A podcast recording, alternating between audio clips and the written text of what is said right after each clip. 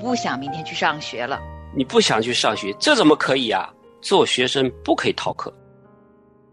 倾听的第一个功课，把听到的信息客观的描述回去，孩子们有机会判断咱们听到的准确不准确。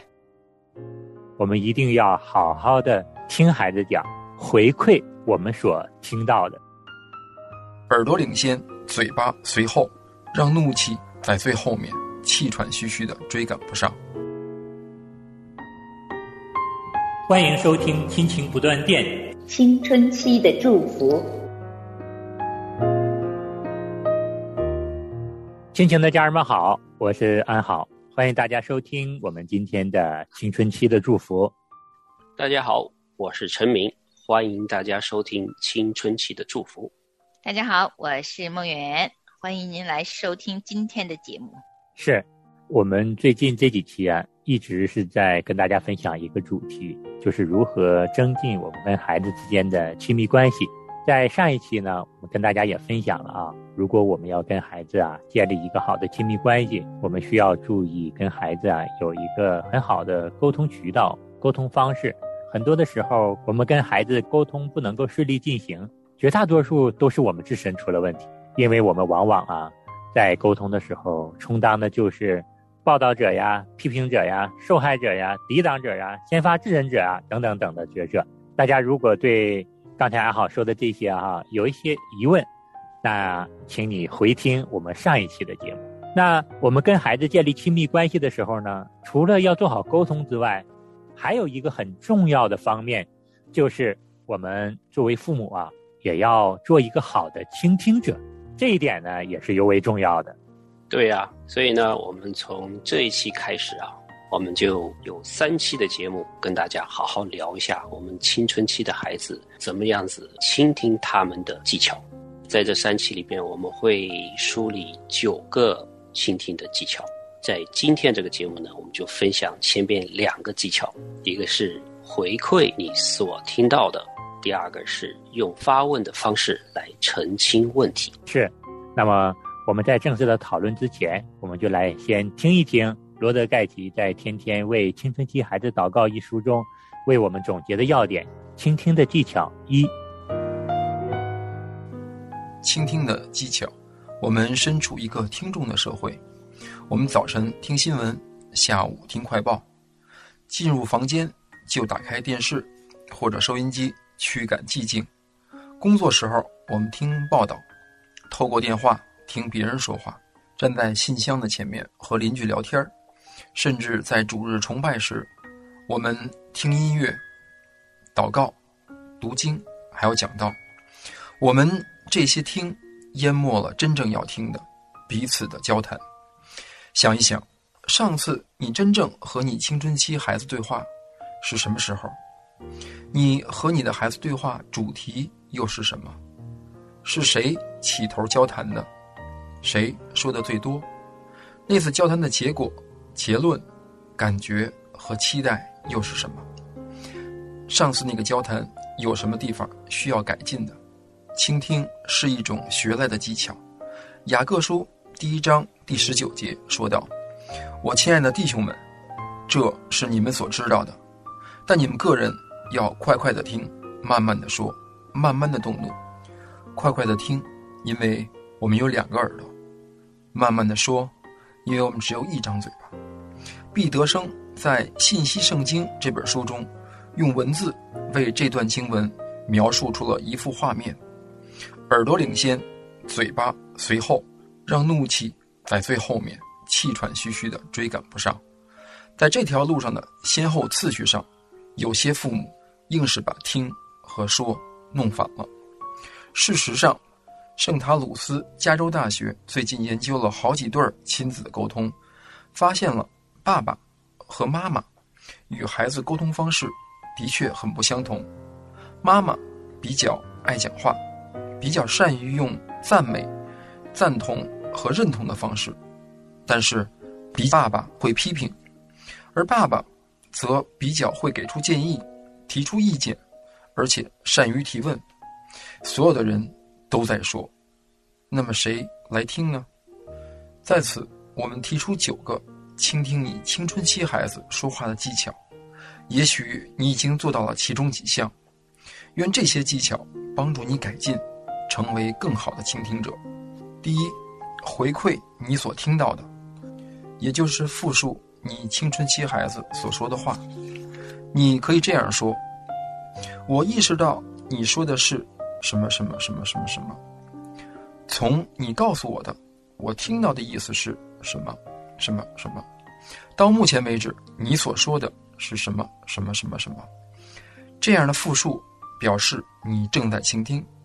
注意，如果用和孩子一模一样的话回应，会显得孩子气，而且失去了父母应有的身份。而且还会像心理学入门技巧一样的生硬，孩子都不想觉得自己正在被拷问。这里有一个例子，让你看看如何用青少年对学校的描述来回馈你所听到的。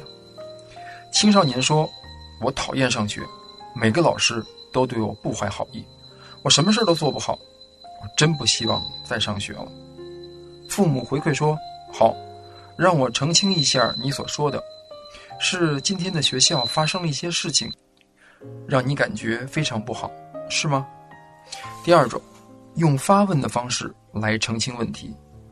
为了完全了解前因后果，你必须问好多问题，千万不要跳过这个步骤而直接下结论或者给出忠告。可能的话，问一些问题来促使你青春期的孩子找到他自己的结论。让我们现在回到所举的例子。青少年说：“是啊，今天每个老师都看我不顺眼。”有心弄清楚问题的父母可能会问：“怎么了？你在说的是哪一位老师呢？”学习问一些同理的问题，用从你孩子谈话里听到的潜在感情，来帮助你的青春期孩子来表达他自己的感情。也帮助你青春期的孩子学习分享他自己对问题的感觉，以表达他的感情。一个同理心的回应能鼓舞孩子继续交谈。有同理心的问题和回应，就像是“哇，你一定是气坏了”，或者“真是让人沮丧”，或者是“看到你这么忧伤，我真的很难过”。我能帮什么忙吗？青少年听到你关心的话语，就会接下去解释给你听。就算他没有给你更多的解释，借着这些同理的话语，你也已经让你青春期的孩子知道你的关怀。接下来几章的灵修还会有更多的倾听技巧。在今天的分享中啊，作者给了我们一个非常好的一个画面啊。这个画面呢，实际上是根据我们圣经雅各书一章十九节的经文对我们的一个提醒。这节经文确实是我们经常听到的。我亲爱的弟兄们，这是你们所知道的，但你们个人要快快的听，慢慢的说，慢慢的动怒。作者也用了毕德生的一句解释啊，我们要耳朵领先，嘴巴在后，让怒气在后面呢。气喘吁吁追不上，这句解释非常非常棒，画面感特别强。对啊，这个画面是三个人在比赛跑步的这种一个画面哈，一个先一个后，一个就是追不上。嗯，平时我们可能都是反了，大部分的时间都是怒气跑的最先，嘴巴跑的在后面，耳朵可能根本就没跑，颠倒了。我觉得这画面感好强啊。这应该做成一个动画，一下子就一目了然了。以前听这个经文的时候，因为我们和合本翻译的就是“我亲爱的弟兄们，这是你们所知道的，个人要快快的听，慢慢的说，慢慢的动怒”。这节经文是熟悉的，但是我每次啊听到这节经文的时候，我内心都有个声音，做不到啊。嗯，就是为什么会有这个声音呢？也不是故意的，但是。实际操作起来确实挺难的，就像刚才程敏说的，他好像是倒着来的，嗯，永远是先脾气起来了，怒气先被挑起来了，特别是跟青春期的孩子，那跟他们对话的时候，这是啊，一张口能先把人给气死。所以呢，有的时候他们还没张口，其实怒气已经起来了，就是知道他们要说的话已经会让我生气了，所以这个怒气真的很容易被调旺起来。嗯，但是今天听了这个画面感，哎，我一下子就笑了。我觉得，嗯，其实想想哈，我这个当妈的应该也重新变回小孩儿，应该从这个动画里面去先学学知识。我这个嗯耳朵怎么就不能争当第一名呢？对，怎么样子把这个怒气可以甩在最后、最后、最后，等他完全没有力气的时候，就算动怒的时候也动不起来了。嗯，其实我一直有个小误区，这么说我真的啊，好好反思反思。因为以前我听这些经文的时候，我就会操练自己什么呢？不要生气，不要生气，深呼吸，甚至有时候太生气我就转身走，逃离一会儿再回来说话。但是我现在想想哈，我操练怒气做什么呢？是，我应该操练耳朵呀。对，如果运动员的话，哈，想要得第一名，不是谁平常操练的最多、最最精准、最刻苦，谁就能跑第一吗？嗯，那我应该先操练耳朵呀，对，好好的把这个耳朵功能操练好了，那自然而然，他领跑，他跑第一的时候，不就怒气已经在最后一名了吗？是，连近我，使我更想你；吸引我，使我更爱你。所有梦想走啊。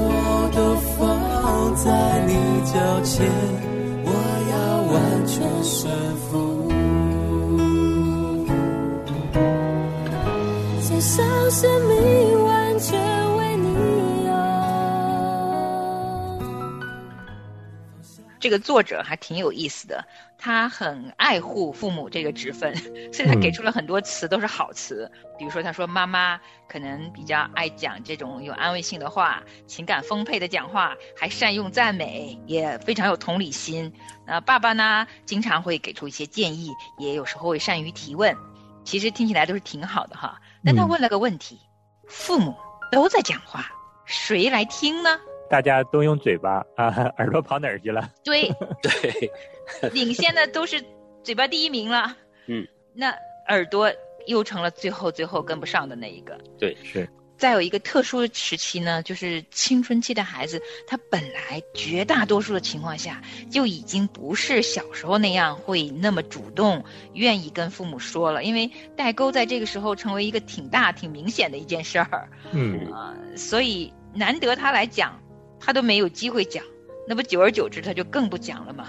嗯嗯，所以说很自然的啊，就让我们想到了，我们真的是要好好的来学习一些具体的、实用的倾听的技巧了。嗯那么作者呢，紧接着就给出了我们九个倾听技巧的前两个啊。嗯第一个呢，就是当孩子来跟我们说话的时候，我们一定要好好的听孩子讲，回馈我们所听到的。嗯那么在这里呢，作者也强调说，回馈孩子说话的时候呢，我们不是要复述跟孩子说一样的话，孩子是需要我们能够体会他们说这句话的重点意思是什么。嗯，这个经常陈敏都是跳过的，听一遍我就知道，哎呀，我知道了你在说啥，但是不一定我真的知道。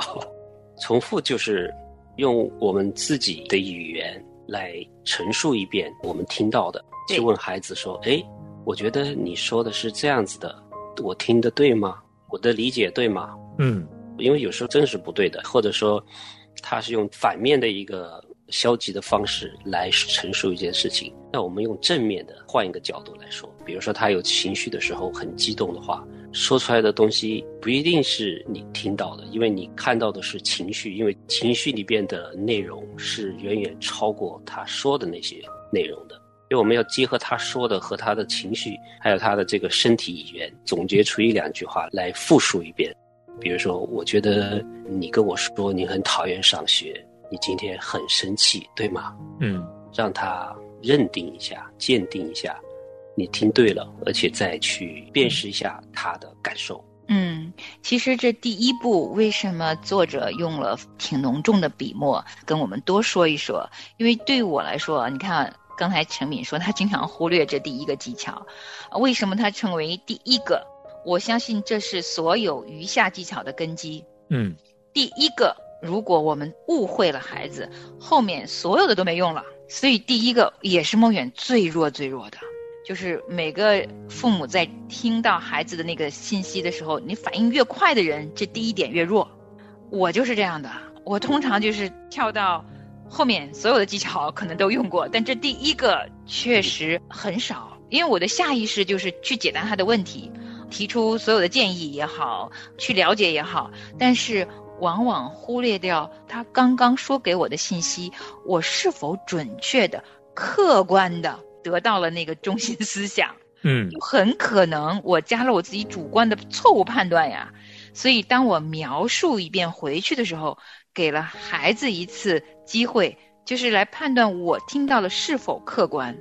真的发生过一件事情，就在几天之前，带着俩孩子出去买东西的时候，在路上，弟弟跟我说一件事情，因为呢，他们班上有一个他的好朋友，在去年转学了，然后呢，他的姐姐就是我家老大的同班同学，嗯也是老大的好朋友。那这两个孩子呢，我也认识。那这个长周末他们过来探望他们的叔叔，所以呢，有机会可以见一面。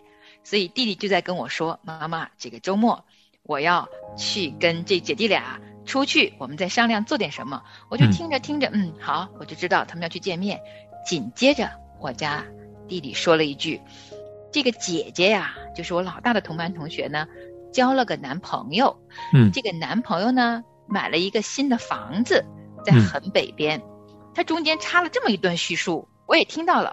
然后他紧接着说：“我们要商量是不是要出去看电影，或者是我们可能出去要在一起聊天吃饭。”我的主观想象就是看电影许可，因为是在外面，嗯但是聊天吃饭是在那个新房子里。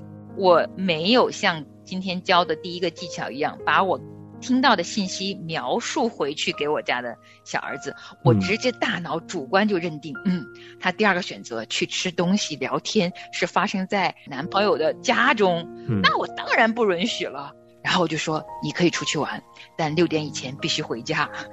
然后我家小儿子在后面就一直在追问为什么，为什么，为什么？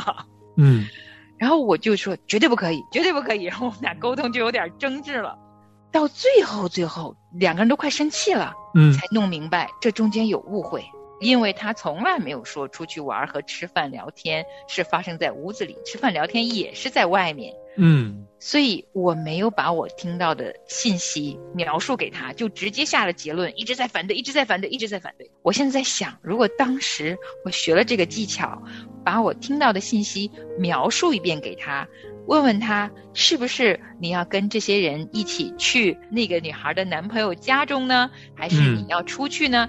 我把我听到的描述一遍。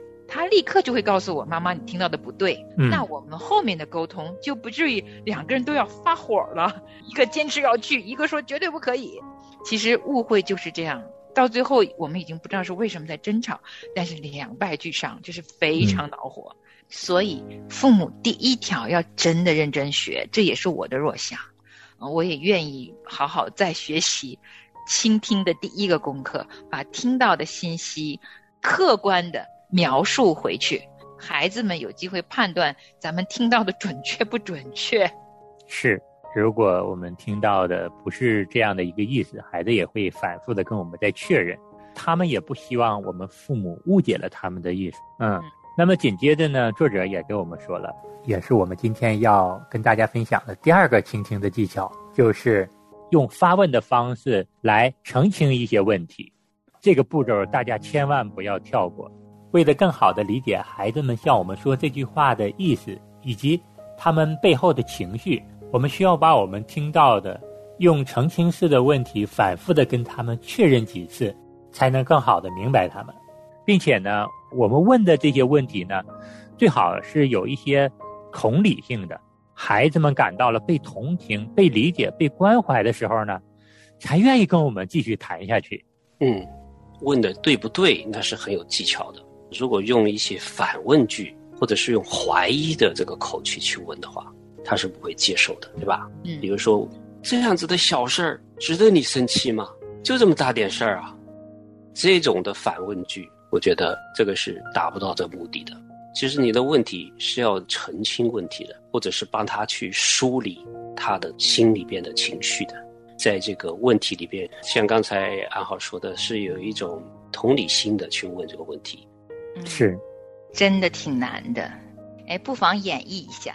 陈敏，你可以当那个爸爸，嗯我可以当那个青少年的女儿哈。如果我回家了，突然跟你说，爸爸，我不想明天去上学了。嗯每个老师都对我不怀好意，我什么事都做不好，我真的不要再去上学了。你第一个反应会是什么？你不想去上学，这怎么可以啊？学生你就是要上学，无论学校发生什么事情，一定要去的。做学生不可以逃课。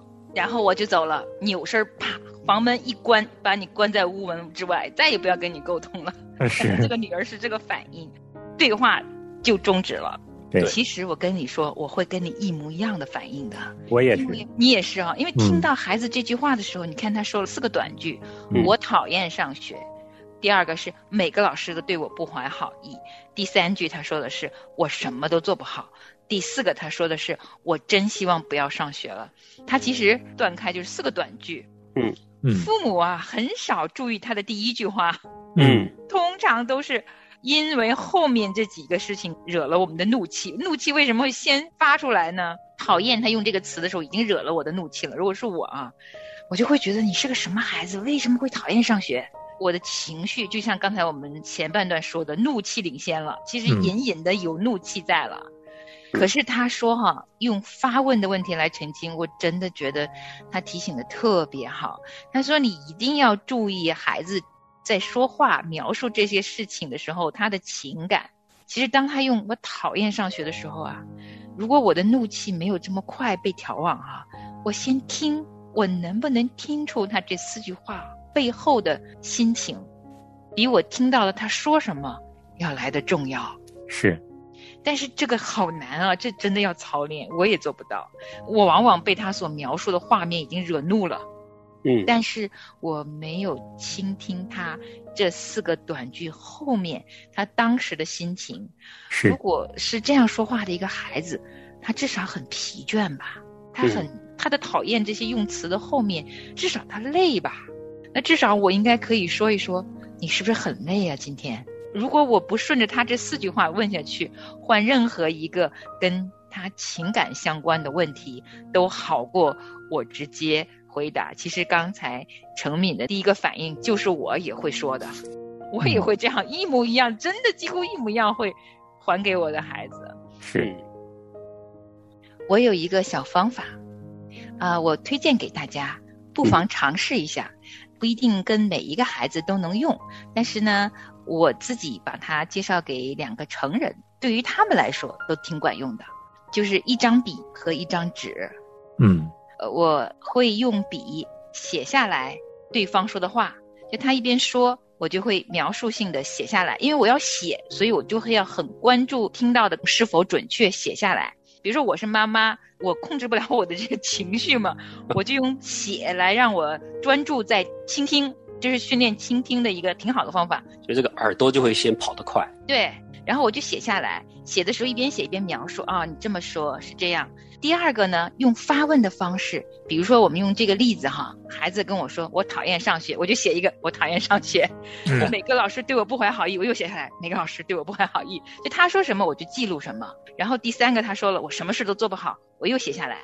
第四个他说了我真不希望上学了，他很有情绪，我就记录。然后就到了这第二步，我就会问第一个问题，其实我就不用想太多，我就会问出来为什么讨厌上学。因为我看到我的文字记录的时候，我问的问题就会跟他有关系。当我对着我的文字在问问题的时候，我就比较能够准确的去关注他的感受。嗯，梦魇这个方法特别棒。当我们生气的时候，有怒气的时候，实际上往往我们听到的东西被我们记住的就很少了。嗯，你已经气不打一处来了，孩子说啥都已经不重要了，可能就记得他最后的那个结果，他不想去上学了。你可能集中处理他最后这一个问题了，而前面那几点估计都已经忘差不多了。所以说，当我们记录下来的时候呢，一是让我们知道啊孩子所说的每一个问题是什么；第二个，当我们在专心记录的时候，我们的怒气也随之转移了。就耳朵先训练了，耳朵先行了。嗯，这是一个好方法，安好回去也要操练操练。我会用这个方法，因为我嗯常常是怒气跑得太快。嗯，这个方法好。是我们今天呢，真的是非常感谢作者把这样的一个话题啊带给我们思考。那么，听过我们今天的节目的听众朋友们呢，如果你很多的技巧你不一定能够记得住啊，但是你可以记得住这个画面，就是耳朵领先，嘴巴在后，让怒气在最后面气喘吁吁追不上。这样的一个画面，有助于让我们好好的倾听孩子们向我们所表达的这些问题、这些情绪。好，我们最后就做一个结束的祷告。亲爱的阿巴天父，我们来到你的面前，向你感恩，感谢你一直倾听我们的祷告，我们的心思意念你都体察入微，我们的一言一行你都知晓，你知道我们的难处，也知道我们的痛苦，你愿意安慰接纳我们，让我们在你面前坦然无惧的敞开我们的一切。主啊，也求你给我们一颗谦卑的心，不断的操练我们自己，让我们更像你，让我们更能够像你倾听我们一样，去耐心的倾听和体察我们自己的孩子。主啊，真的是让我们常常思想你教导我们的话语，要快快的听，慢慢的说，慢慢的动怒，甚至是少动怒，不动怒，让孩子在我们身上看到你的荣耀，将荣耀归于你。孩子这里同心的祷告，是奉耶稣基督的名，阿门。阿门。阿门。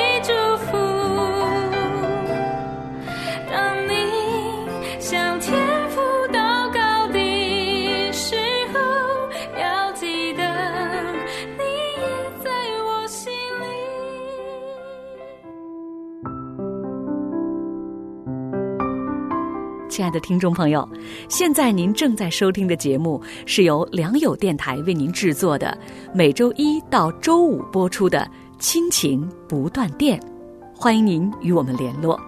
我们的电子邮箱地址是 q i n q i n g at l i a n g y o u dot n e t，就是亲情在良友网。